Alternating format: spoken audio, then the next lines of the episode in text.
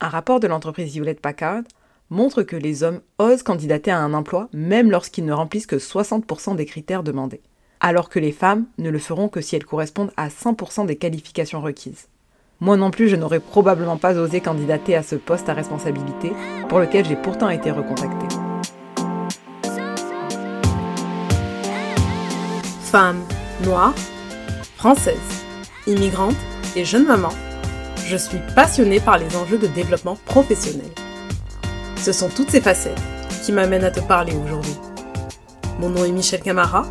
Chaque semaine, je partage avec toi des tranches de vie et ce que j'ai appris tout au long de mon parcours professionnel. Bienvenue sur Shell Word Stories, les vocaux qui redonnent goût à la vie.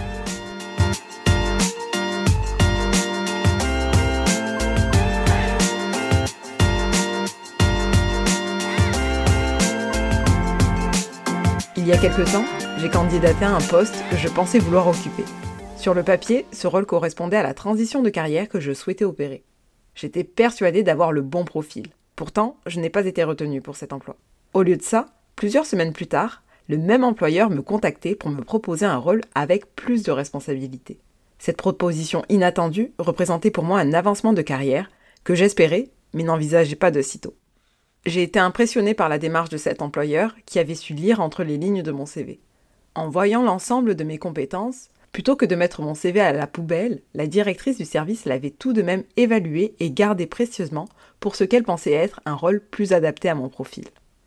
Un rapport de l'entreprise Hewlett Packard montre que les hommes osent candidater à un emploi même lorsqu'ils ne remplissent que 60% des critères demandés, alors que les femmes ne le feront que si elles correspondent à 100% des qualifications requises.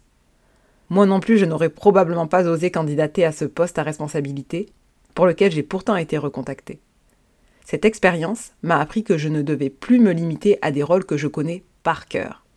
C'est un rappel que désormais, mon expérience et mes compétences ne s'y limitent pas à mon 9 à 5. Mes engagements communautaires et mes projets passions sont des occasions de développement professionnel valides et reconnus. Certains recruteurs ont une vision très étroite de l'expérience professionnelle. D'autres organisations sont ouvertes au transfert de compétences. C'est-à-dire qu'elles se concentrent sur ce que l'on sait faire indépendamment du contexte dans lequel on a appris à le faire. La démarche de la directrice m'a laissé une bonne image de son organisation et a définitivement poli à mes yeux leur image de marque. Je viens de te raconter un bout de mon histoire. Est-ce que ça te parle? Retrouve mes notes vocales chaque mercredi